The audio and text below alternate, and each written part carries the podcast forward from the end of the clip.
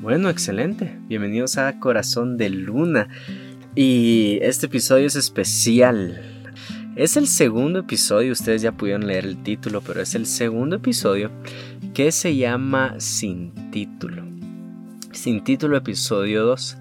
Si tú escuchas el primero, son episodios que eh, no lo voy a poner título porque no quiero que sea fácil de encontrar, ¿verdad? Es un episodio especial para la gente que me ha acompañado en Corazón de Luna por mucho tiempo y que pues ha tenido, a ver, ha tenido la gentileza de invertir tiempo en lo que creen que tengo que decir de parte de Dios. Entonces, estos episodios me pongo nervioso porque son episodios a los cuales quiero regresar en un futuro.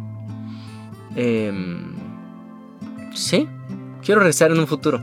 Son esos episodios donde siento la necesidad de desahogarme, decir cosas que pienso, que quiero decir, eh, pero de cierta forma eh, quiero mantenerlo ahí pues un poquito confidencial, ¿verdad? Obviamente porque está en redes sociales no, no se va a mantener todo confidencial, pero buenísimo. Dicho eso, a ver, no te voy a decir de qué voy a hablar hasta dentro de tres minutos, porque también quiero pues deshacerme de toda esa gente que, que tal vez se está buscando por un tipo de, no sé, de algún clickbait o algo así. Entonces voy a hablar tres minutos de cómo nos fue en Noches de Gloria en Quetzaltenango y hasta después voy a decir el título de este episodio. Eh, Quetzaltenango, Shella, Noches de Gloria, estuvo increíble. Dios es muy bueno. Dios nos respaldó de una forma muy, muy linda, creo yo, que es la palabra, muy especial. Este, estoy en el momento a punto de ministrar y el Espíritu Santo habla mi corazón y me dice, creíste que me iba a perder tus primeras noches de gloria afuera de la capital y eso, oh lorón, partió mi corazón de una forma positiva y no pude empezar a predicar, pues llevaba cinco minutos llorando ahí e, en la plataforma, no podía leer el, versículo porque el Espíritu Santo estaba sobre mi vida, eh, hablándome, ¿verdad? Lo que te acabo de decir, lo estaba sintiendo de una forma muy especial. El cuarto, o sea, era, era audible la llenura del Espíritu Santo, mucha gente riéndose con gozo. Eh, de hecho, la, el sonido parecía como que si estuvieran adorando, pero no era adoración, simplemente era la llenura del Espíritu Santo en los cuerpos de las personas. Impresionante. Dios es muy bueno. Pues pudimos dar palabra, pudimos ministrar, estar ahí con la banda fue súper, súper especial. Y bueno, reprendimos enfermedad. ¿Y cómo te explico los milagros? Es que tuviste que haber estado ahí. Una persona a la cual Dios le reconstruyó los ligamentos. Se le fueron los ligamentos cruzados de una pierna, ya no podía correr. Eh, sintió la mano de Dios sobre su rodilla y le dio ligamentos nuevos esa noche. Estaba corriendo, cosa que no había hecho por mucho tiempo. Otra persona eh, dos personas fueron sanas de su oído izquierdo. Uno tenía este pitío eterno, y Dios me dijo, voy a sanar a alguien de su oído izquierdo. Fue muy específico. Y pues Dios lo sanó, pero al final una pastora se acercó y me dijo, quiero que sepas que estaba completamente sorda de mi oído izquierdo.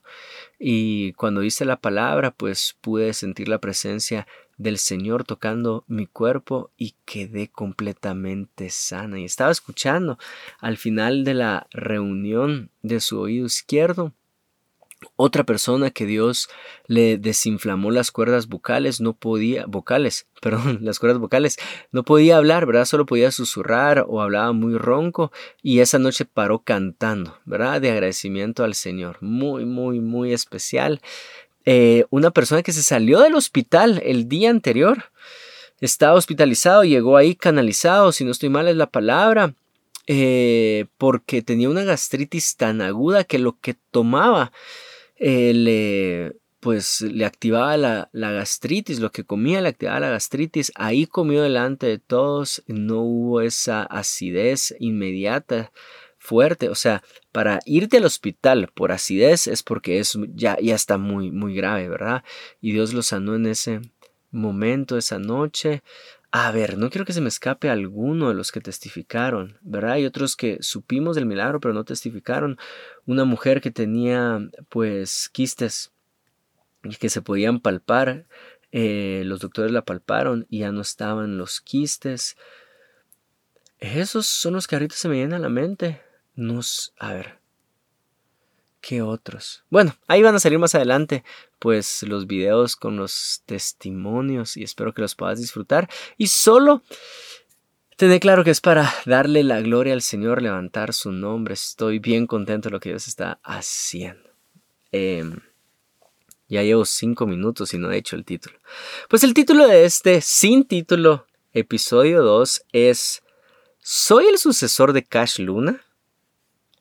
Em, y vas a saber cuál es la respuesta, mi respuesta hacia esa pregunta. Esa sí la voy a dar hasta el final, entonces aguantame. Voy a seguir los pasos de mi papá, voy a seguir lo que mi papá eh, emprendió. Soy, a ver, lo voy a hacer más puntual. Como este es un sin título, puedo hablar un poquito más claro. Eh, soy yo eh, a quien mi papá le va a heredar el título de pastor.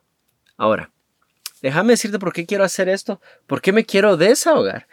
Y es porque siempre hay gente que se acerca a decirte, ay, mire, yo creo que ustedes, ¿verdad? Y bendigo a esas personas. Y también hay personas que te lo dicen en la cara, otros te no te lo dicen. Pero hay personas que dicen, quiero que sepan que Él no es. Entonces, este episodio va dedicado a todos los que han dicho, Él no es o Él sí es. Agradezco eh, la buena voluntad al momento de acercarse a decir esas palabras, pero quiero que sepas que sin importar quién es el hijo de pastor o quién es el pastor que puede suceder al pastor principal, es muy peligroso que te acerques a decirle a alguien yo creo que ustedes, ¿verdad? Aunque entiendo que hay personas sin mala intención, son, sus intenciones son plenamente buenas. Y aunque tus intenciones sean plenamente buenas, es muy peligroso. No quiero decir malo, por eso estoy utilizando la palabra peligroso. Es muy peligroso decir eso, porque, em, a ver, más adelante vas a saber exactamente por qué, pero es muy peligroso cuando esas palabras caen en un corazón inmaduro. Y cuando estoy hablando de un corazón inmaduro, estoy hablando de mi corazón. Es muy peligroso que tú me digas sos o no sos si mi corazón es inmaduro. De hecho, creo yo que igual sí ha sido peligroso si mi corazón es maduro. Pero te quiero explicar cuál es mi postura ante cada una de esas eh, palabras, ¿verdad? Ante esas dulces palabras que llegan al corazón. Ha venido de gente que te la topas en el pasillo, en el pasillo de la iglesia, ha venido de profetas eh, de forma pública y de forma privada. Em, el problema de decirle a alguien, yo creo que tú sos, y si nosotros tenemos una mentalidad de pay, y esto me lo has escuchado hablar muchísimas veces y no de río, eh, gracias Jesse por ese episodio, es que al cuando tú le dices a alguien, yo creo que tú sos, o lo hablas con alguien más, yo creo que él es.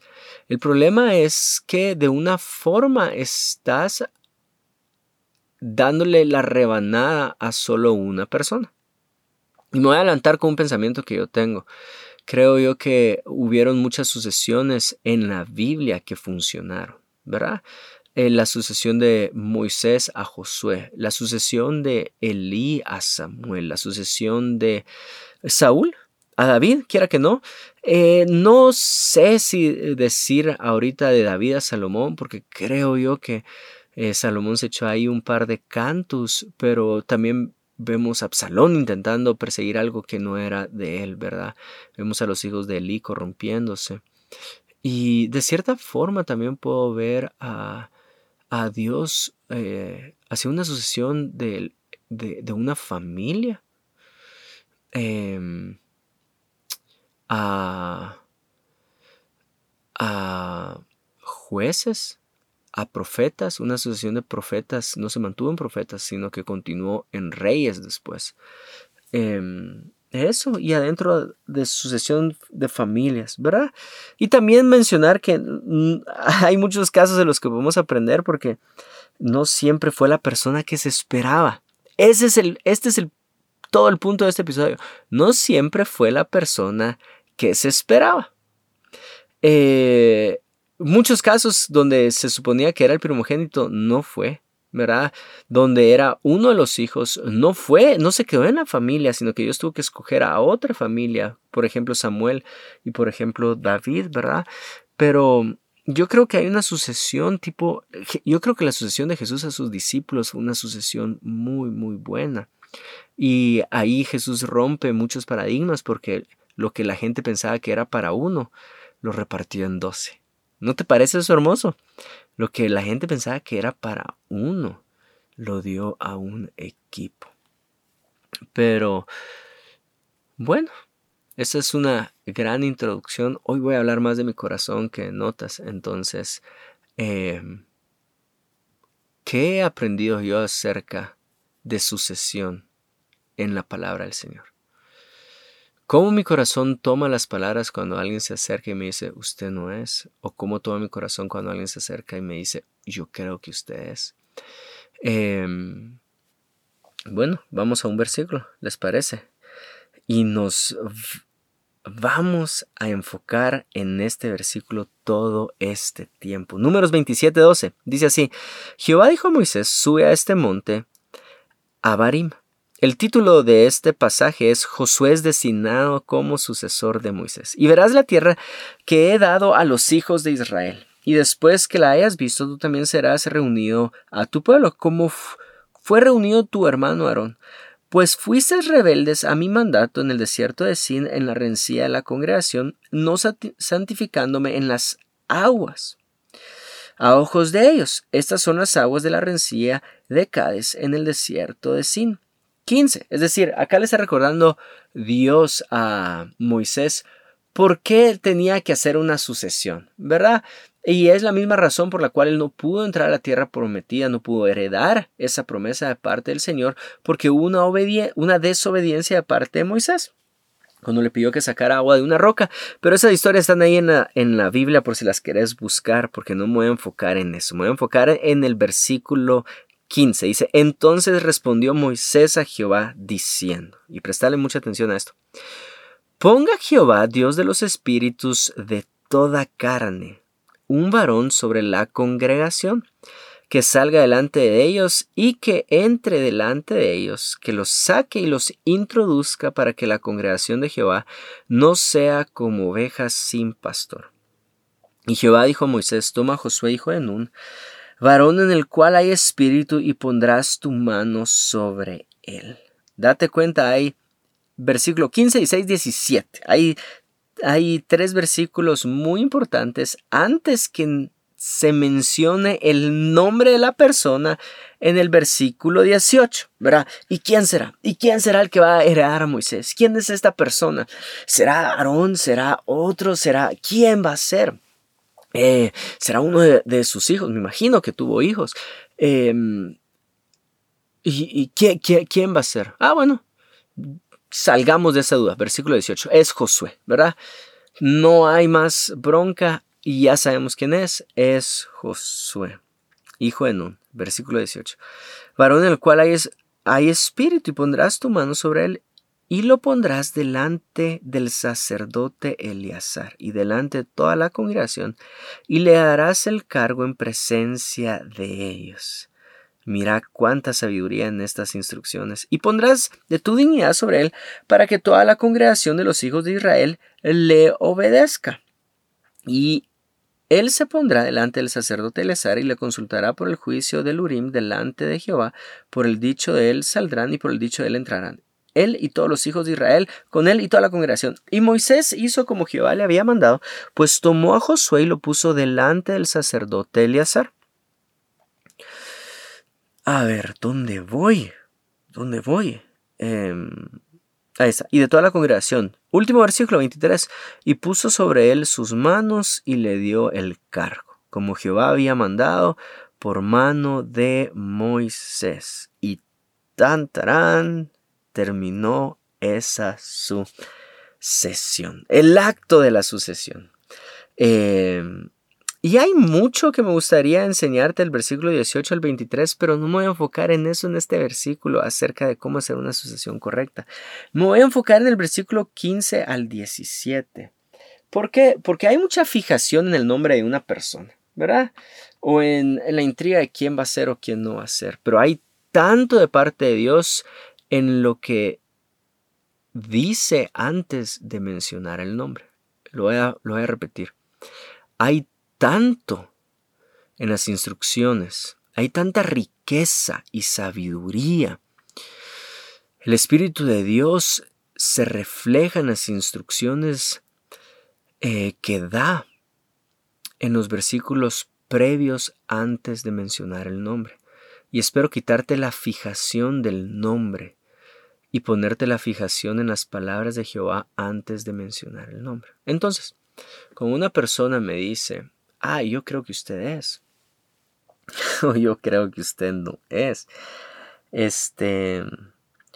Intento desechar lo peligroso de las palabras y todo ser muy honesto y muy vulnerable ahorita y es intento tomar toda la responsabilidad que esas palabras implican. Y te voy a explicar un poquito más a qué responsabilidad me refiero.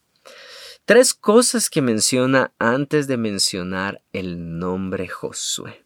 Dice, quiero que salga delante de ellos, delante. Esta palabra en el original literalmente significa yo quiero que dé la cara, que sepa dar la cara delante de la congregación. Em, lo que está diciendo acá es, o lo que yo, lo que me queda a mí, ¿verdad? que está diciendo Jehová es, yo quiero un hombre que sea responsable, ¿verdad? Que tenga los pantalones bien puestos, que asuma responsabilidad. No necesariamente yo estoy esperando un hombre que no cometa ningún eh, eh, error, ¿verdad? Porque todos somos humanos y todos vamos a cometer errores. Pero el hecho de que cometas un error y salgas a dar la cara, eh, no esas personas que cometen un error y se esconden, le echen la culpa a otras personas, que no, no se adueñan de... Es muy fácil, es que, ¿cómo te explico? Es muy fácil cometer errores en cualquier organización, sea una organización a la cual está trabajando tu primo o tu tío o tu papá, o sea una organización a la cual eh, llamamos iglesia, y en mi caso es en la cual yo laboro. Entonces, hay veces que uno comete eh, errores en, la como organización. ¿verdad? La parte administrativa. Y hay veces que uno comete errores en la parte vocacional o en la parte del llamado, en el pastorado. En las dos voy a cometer errores. He cometido errores y seguiré cometiendo errores. Pero lo que está diciendo acá es, yo quiero que sepa dar la cara. Yo quiero que, así lo, así lo concluyo, yo quiero un hombre responsable. Yo quiero una persona responsable. Entonces muchas veces nos fijamos en quién irá a ser y no nos hacemos la pregunta de, ¿es responsable esa persona? O tal vez sí te la haces inconscientemente. Pero cuando una persona se acerca y me dice, yo creo que usted es, es, primero, usted sabe qué he hecho yo con la responsabilidad que se ha puesto en mis manos. Entonces, ¿cómo canalizo yo esta eh, eh, eh, a ver, estas palabras, como yo lo canalizo es, Señor, yo no sé si seré, pero sí sé que quiero ser responsable con todo lo que has puesto en mis manos. Si has puesto en mis manos un grupo eh, en casa, yo quiero ser responsable con el grupo en casa que has puesto en mis manos. Si, sido, si, si me has dado el privilegio de tener un grupo de jóvenes, yo quiero ser responsable con el grupo de jóvenes que me has dado. Si me has dado eh, personas con talento musical, a pesar de que yo no tengo ningún talento musical, yo quiero ser responsable con las personas que has confiado en mí. Yo quiero ser responsable con mi familia, es lo, es lo más hermoso que has puesto en mis manos. Yo quiero ser responsable con mis hijos. Yo quiero ser responsable con las pequeñas cosas que mi papá me delega en la iglesia. Eh, si me pide que vea eh, pantallas, ¿verdad? Entonces yo quiero ser responsable con eso. Pero si sos, a ver, no voy a hablar de más. no quiero hablar de más. Solo te quiero decir, no seamos irresponsables. Puedes estar de acuerdo conmigo en eso. Creo yo que cualquier persona que herede algo no tiene que tener irresponsabilidad si quiere hacerlo crecer. ¿Verdad? Eh, eso es lo más importante. Si lo querés hacer crecer de acuerdo a los planes del Señor y el crecimiento que el Señor tiene diseñado para lo que puso en tus manos, entonces estemos de acuerdo con que no seamos irresponsables. Segunda cosa que dice, porque ya llevo 20 minutos, eh, dice así, que salga delante de ellos y entre delante de ellos. Escucha bien lo siguiente, que los saque y los introduzca para que la congregación de Jehová no sea como ovejas sin pastor. Entonces, tal vez mi primer punto es eh, ser responsable, ¿verdad? Antes de fijarte en el nombre de la persona que va a heredar, fíjate en la responsabilidad que tú tienes en tus manos. Segundo que quiero decirte es, antes de fijarte en el nombre de la persona, fíjate en la visión y en la función. Y como lo puse en mis notas es que siga la visión y se disfrute la función. Tú que eres una persona que siga la visión y que se disfrute la visión. Hay pocas personas que me han hecho la pregunta, ¿quién crees tú que es el siguiente pastor de, de casa de Dios o el que va a heredar a tu papá? ¿Quién crees tú que es? Y mi respuesta, si me la haces así, mi respuesta siempre va a ser, yo creo que es la mejor persona para la visión. ¿Quién crees que es el sucesor? La mejor persona para la visión. Porque tenés que entender algo, el apellido no es el que necesita sucesión, es la visión la que necesita sucesión. El apellido no es la que necesita sucesión. Quien necesita o lo que necesita sucesión es la función. Sí, por eso puedes, ya se hace más claro. Porque un Samuel a Elí? ¿Por qué un David a, a, a, Saúl? Eh, ¿Por qué? ¿Por qué doce discípulos a Jesús? Porque lo que necesita sucesor es la función pastoral. Lo que necesita sucesión es la visión que estaba en los profetas. Tiene muchísimo más sentido que eso. Entonces, yo no, a ver, no, lo voy a decir así de claro. No es Cash Luna el que necesita un sucesor. Es ir a ser discípulos a todas las naciones, bautizándolos en el nombre del Padre, del Hijo y del Espíritu Santo. Enseñándoles a orar lo que Jesús les mandó a través de grupos en casa o de amistad donde se nos enseña a dar la vida por los amigos. Eh, anda por todas las naciones y predica el Evangelio. ¿Verdad? Eso es lo que necesita sucesión. Es, es quien va a cuidar de las ovejas, quién es el pastor de las ovejas. Eso es lo que necesita sucesión. Eh, es la función, no es eh, el ¿Dónde más lo miro? En Hechos 1.21, cuando eligen a Matías como el sucesor de Judas. Dice así, mira, Hechos 1.21. Espero no aburrirte. Em, pero dice así, es necesario pues que de estos hombres que han estado juntos con nosotros todo el tiempo que el Señor entraba y salía entre vosotros, comenzando desde el bautismo de Juan hasta el día en que de entre nosotros fue recibido arriba, uno se ha hecho testigo con nosotros de su resurrección y señalaron a dos, a José llamado Barsabás que tenía por sobrenombre justo y a Matías. Y orando dijeron, tú Señor conoce los corazones de todos, muestra cuál de todos de estos dos has escogido para que tome la parte, para que tome la parte de este ministerio apostolado de que cayó en Judas de que cayó Judas por transgresión para irse a su propio lugar, y le echaron suertes, y la suerte cayó sobre Matías, y fue contado con los once apóstoles. Hay otra versión que dice, dice, que tome parte de su oficio, oficio. Y aquí te das cuenta nuevamente que lo que necesita Sucesor es el oficio, el trabajo, la responsabilidad, la visión, la función. Este, Dios no va a escoger a alguien que no se disfrute la función. Eh, a ver, y este es, el, este es el problema con el hecho de que sea un puesto. No es un destino y que eso quede claro.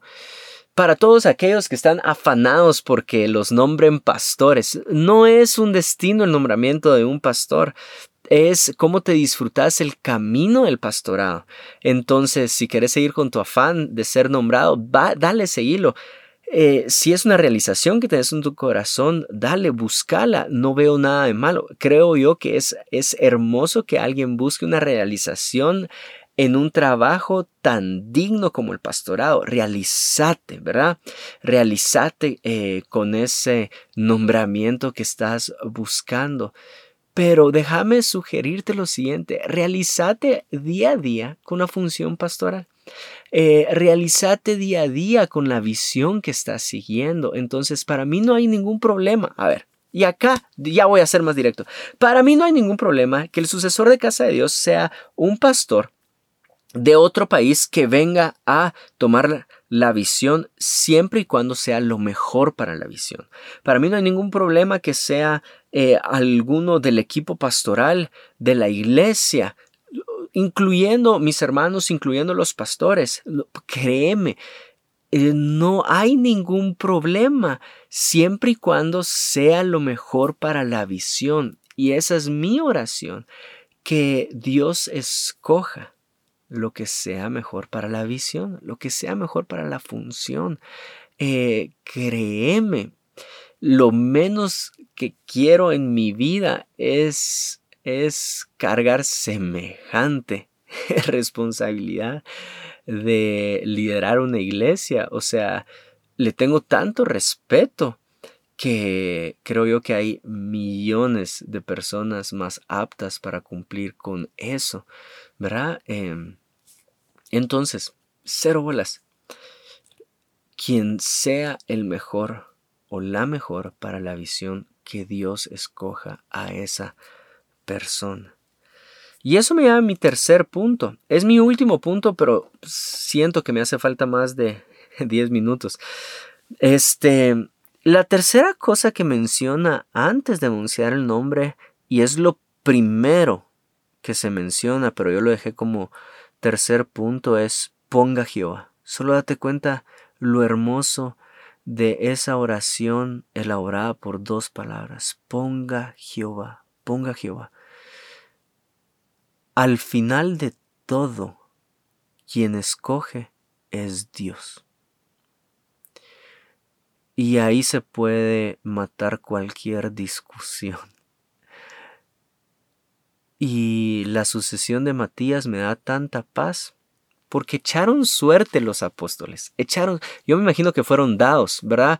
Los números pares son para Matías y los números impares son para al que llamamos el justo, ¿verdad? Tiremos los dados.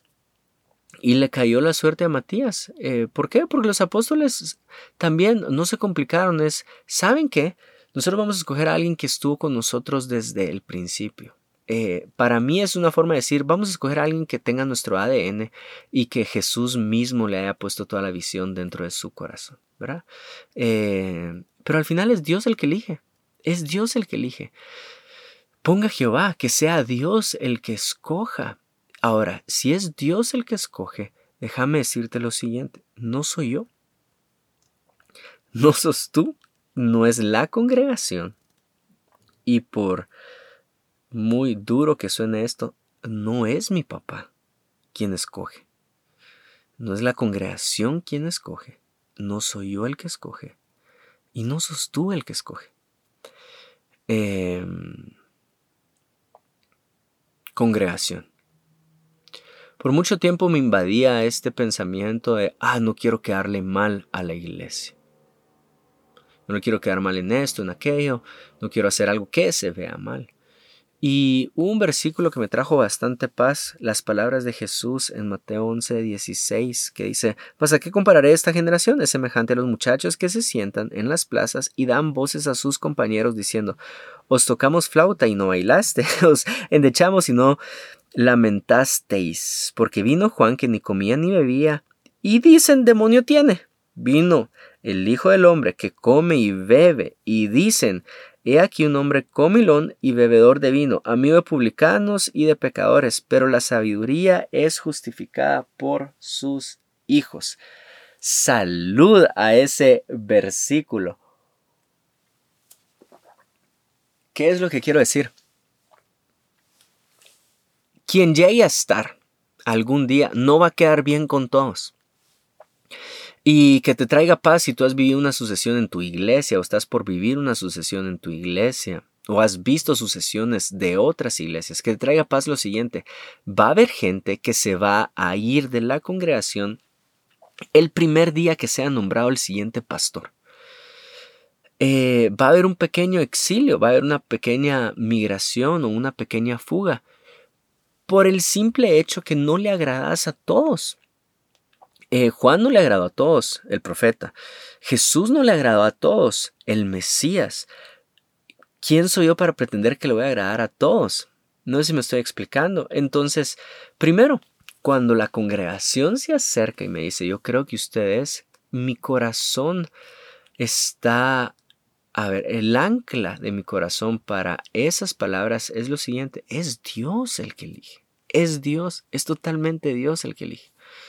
¿Verdad? Eh, y así como algunas personas pueden decir, es usted, sé que hay un buen porcentaje que dice, espero que no sea él. Eh, ¿Verdad? O sea, es muy obvio, tal vez para ti que lo estás escuchando ahorita. No es la congregación, tampoco es mi papá. Y aquí voy a ser un poquito más vulnerable. Yo no sé si viste la película Kung Fu Panda. Kung Fu Panda hay un tigre que se llama Tai Long. Lo entrenó el maestro Shifu. Y está Kung Fu Panda que... Eh, o Po, perdón. Este panda que no es bueno para las artes marciales, ¿verdad? no ha entrenado por años. Y aún así lo eligen el guerrero dragón. Hay una escena, si quieres ver la película, mírala.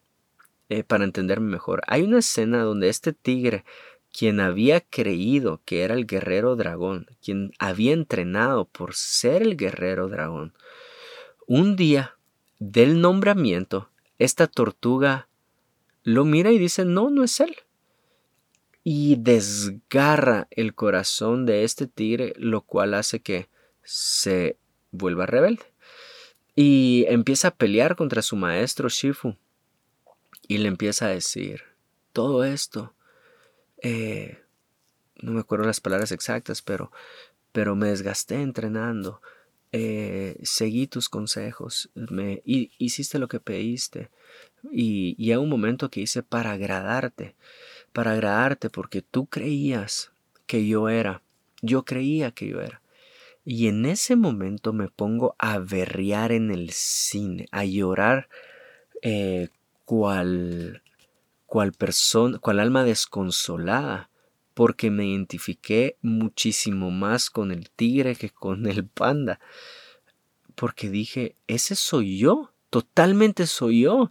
Eh,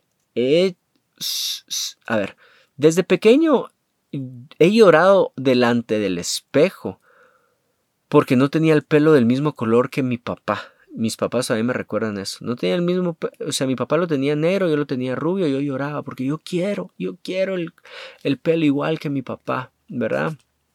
Eh, y ese es un pequeño ejemplo de cómo siempre he seguido los pasos. A los 11 años le digo, papi, yo quiero llegar a ser como tú. ¿Qué, qué carrera me recomendabas estudiar? Y desde los 11 años sabía qué carrera estudiar porque mi papá me dijo, esta es la carrera. Entonces yo me estoy identificando con este tigre que toda su vida la dedicó pensando que era, ¿verdad?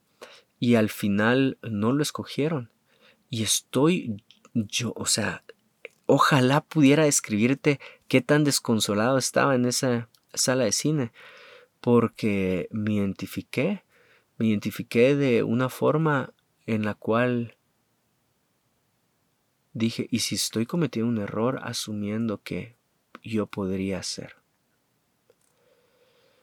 Y si las personas que me mencionaron, los profetas que lo hablaron, estaban tan equivocadas como el maestro Shifu, y yo me lo creí, eh, no sé si estoy en el camino correcto. ¿Verdad? Por eso estaba llorando desconsoladamente. Pero encontré la paz en lo siguiente. Al final, yo soy responsable de lo que Dios pone en mis manos, que es mi primer punto. Al final yo sé que tanto me disfruto la función pastoral. O lo dije en el episodio pasado sin título, que tanto soy de esos jornaleros que trabaja por, por la paga o simplemente trabaja porque se disfruta el trabajar. Em, pero es Dios, es Dios el que escoge. No es el maestro Shifu el que escoge, es Dios el que escoge. Y quiero ahora sí cerrar con lo siguiente. Solo date cuenta el nombre que le da Moisés a Dios en este pasaje. Dice así, ponga Jehová, Dios de los espíritus de toda carne. A ver, yo sé que has escuchado Jehová Jireh, ¿verdad? Yo sé que has escuchado bastantes nombres de Jehová, eh, pero es raro que alguien lo nombre como el Dios de los espíritus de toda carne. Estoy hablando con Dios, el Dios de los espíritus de toda carne. O sea, nadie ora, a ver, todos oramos Señor Jesús, ¿verdad? oramos Padre que estás en los cielos. Eh, o, o, no sé si son de los que dice Jehová, pero es raro que alguien diga, Dios de los espíritus de toda carne, por favor, escucha mi oración. ¿Por qué Moisés y por qué la Biblia nos deja ese detalle de Dios de los espíritus de toda carne? Y es por lo siguiente, porque Dios conoce el espíritu de todas las personas. Dios conoce el espíritu detrás de todas las personas. Dios conocía el espíritu de Samuel, por eso escogió a Samuel. Dios, escogió, Dios, Dios conoció el espíritu de David y por eso escogió a David. Dios supo en qué momento se corrompió el espíritu de Saúl y por eso sabía que incluso no era Jonatán. Y cuando tú lees las escrituras no encontrás nada malo en Jonatán, absolutamente nada malo en Jonatán, solo encontrás lealtad hacia David pero Dios conoce los espíritus. Em, ¿Y por qué quiero terminar con esto? Porque al final es discernimiento de espíritus. Y esa sería toda una enseñanza, pero te lo voy a intentar resumir en cinco minutos. Yo puedo hacer las cosas correctas, como predicar el Evangelio como con el espíritu incorrecto, ¿verdad? Em, y hay muchos ejemplos con eso. Yo sé, yo sé que hay personas que hacen las cosas correctas con espíritu incorrecto. Eh, una vez estaba hablando con una persona cuando Dios me dio el privilegio de liderar pues la banda de música en la iglesia, la verdad es que yo no escogí ningún cantante y ningún músico que no estuviera involucrado en la visión de la iglesia, en el modelo de Jesús, porque me frustraba mucho ver a, a cantantes que no les importaba la visión de la iglesia, pero les importaba mucho estar en el spotlight, tener un micrófono y salir en las fotos. Y es, no, yo no voy a escoger a nadie de esos, yo voy a escoger a gente que chambee la visión de la iglesia. Y ese fue un filtro que puse. Estás trabajando en la visión, perfecto, entonces sí puedes cantar, sí puedes tocar. Eh, no estás trabajando en la visión de la iglesia, entonces, perdón, no, no vas a poder cantar por mucho que tengas talento, porque quiero que sepas que la prioridad de servicio en esta casa es la visión de la iglesia. Y si tú lo pones como prioridad y chambeas eso, entonces mira como un privilegio la chamba extra que son las reuniones de ensayo, las reuniones que tienes que perfeccionar pues tu talento, mira eh, pues todo lo que implica el estar cantando en la iglesia. Y una persona hace tiempo que me decía, pero ¿por qué no me pones a cantar más? Si mira, qué tan involucrado estoy en la visión, qué tan involucrado estoy en... Ah, va, pero es que... Eh, tiempo, o sea, se supone que estás involucrado en la visión porque te gusta estar involucrado en la visión. Em, y entonces ahí sentí el tipo la voz del espíritu. A ver, el ejemplo, creo que estoy diciendo mucho, a ver, ya, ya, sin más decir, a ver, eh, voy a utilizar el ejemplo que usó Salomón al principio. Partan el bebé. Y cuando tú quitas algo en las manos de las personas, puedes discernir el espíritu que está detrás. Entonces le dije, ¿sabes qué? No vas a cantar. No vas a cantar por X cantidad de tiempo. Y que sea este ejemplo como trigo y cizaña, que el tiempo nos dé la razón. Si de verdad tú decís que amas la visión, entonces solo el tiempo te va a dar la razón. Y si yo estoy cometiendo un error pensando que lo estás haciendo solo para tener esa plataforma, pues el tiempo me dará la razón. Y dicho y eso, pasó el tiempo y la persona nunca más se volvió a involucrar en la visión de la iglesia. Entonces para mí es, ajá, estabas haciendo las, las cosas correctas con el espíritu incorrecto. Él sabía lo que tenía que hacer para estar cantando. Y yo sé qué es lo que tengo que hacer para ser una de las opciones de quien herede la visión. Yo sé que tengo que ser responsable, te lo acabo de mencionar. Yo sé que debo de buscar al Señor porque es el Señor el que el que decide. Yo sé que debo de seguir la visión porque al final la visión es la que necesita. Y entonces yo puedo estar trabajando en la visión yo puedo estar buscando la presencia del Señor y yo puedo estar haciendo todas las cosas correctas, ah, haciendo fructificar las responsabilidades que están en tus manos por el simple hecho de que lo quiero, que quiero ser el sucesor. Y entonces ahí tendría un espíritu totalmente corrompido corrosionado. Lo voy a decir un poquito más fuerte, corrupto. Estoy siendo responsable porque lo quiero. Estoy siguiendo la visión porque lo quiero. Estoy buscando a Jehová porque lo quiero.